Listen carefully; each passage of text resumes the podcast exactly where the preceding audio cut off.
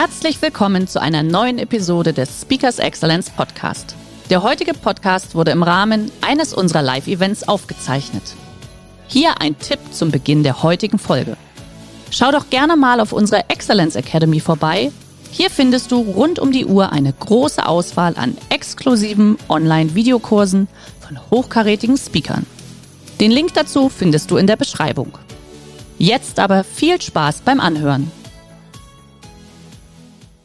Während wir damit beschäftigt sind, unsere Talente links liegen zu lassen, schauen wir uns das Leben der anderen an. Was machen die auf Facebook? Was machen die auf Instagram? Und verstehen Sie mich richtig, ich mag beides. Aber ich schaue zum Beispiel, dass ich täglich nicht mehr als 15 Minuten in diesen Medien verbringe. Denn eine aktuelle Studie hat nachgewiesen, dass nach 20 Minuten Surfen auf Facebook die Menschen unzufriedener sind mit ihrem eigenen Leben.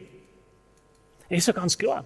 Facebook und alles ist ja schön Wetterpostings, oder? Man sieht, der fährt da mit seiner neuen Yacht wieder in den Kornaten, Badi hat sich ein neues Pferd gekauft, Mensch, und der ist schon wieder gut essen, postet sein Steak, boah, geht's mir schlecht hier in meiner kleinen Wohnung, bei meinem kleinen Schreibtisch, in meinem kleinen Leben. Wir fühlen uns schlechter. Warum?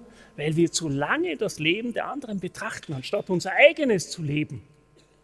Posten Sie doch einfach Ihre Momente, wo Sie sagen, ja, das läuft gerade bei mir gut. Und natürlich kann man manchmal reinschauen und sich freuen. Ich finde es schön, wenn man mitkriegt, da und da Erfolg. Mich motiviert das auch manchmal. Aber nicht so viel davon. Das war mein Handy zu Punkt A.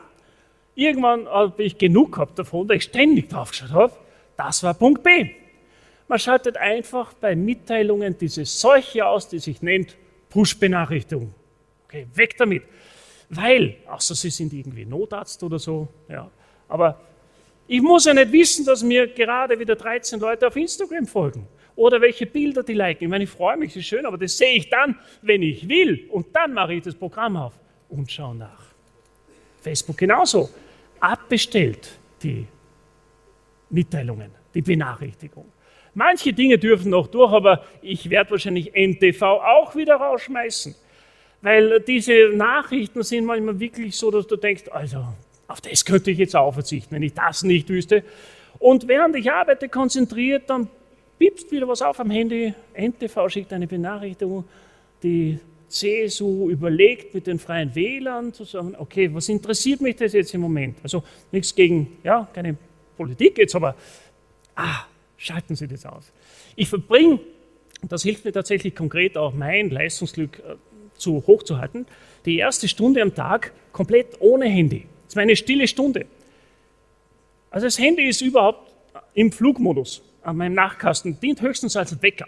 Und den Flugmodus nehme ich erst so gegen neun raus. Da war ich schon eine Stunde im Büro, mit Kaffee genossen, habe etwas gelesen, was sinnvoll ist und habe an einem meiner wichtigen Projekte gearbeitet. Und dann schaue ich nach, ob sich die Welt auch noch ohne mich weiterdreht oder nicht. Und erst später um zehn wird einmal E-Mail eingeschalten. Also nicht gleich in der Früh. Warum? In den E-Mails stehen immer die Prioritäten anderer. Irgendjemand braucht was von Ihnen. Kennen Sie das? Also drehen Sie die E-Mails erst später auf und schalten Sie dort auch diese Benachrichtigungsfunktion aus, dass es ständig aufpoppt an Ihnen äh, Bildschirm, du hast eine neue Nachricht. Weil was machen die Menschen? Wir lesen sofort. Ah, da ist was, es könnte was Wichtiges sein. Ja, das ist um 12 Uhr auch noch wichtig. Oder um 16 Uhr. Außer Sie sitzen im Customer Service und müssen sofort erreichbar sein minütlich. Dann ist es natürlich was anderes. Aber die meisten Berufe brauchen das nicht, weil im Endeffekt führt es zur Schockstarre. Ja, die sind so überwältigt von den vielen Informationen. Sie haben heute gerade gesehen, wo sind wir 2025. Es ist ja unglaublich, was sich da alles tun wird. Aber vieles davon ist selbst verschuldet, weil wir uns das alles ja auch reinziehen. Die Frage ist, was hilft uns da wieder rauszukommen? Und dazu ein paar Ideen, ein paar Lösungsideen und Anregungen, die mir geholfen haben. Der heutige Vortrag hat dir gefallen? Dann schau dich doch gerne auf unserem Kanal um oder sei live bei einem Forum dabei. Weitere Informationen findest du in der Beschreibung. Bis zum nächsten Mal.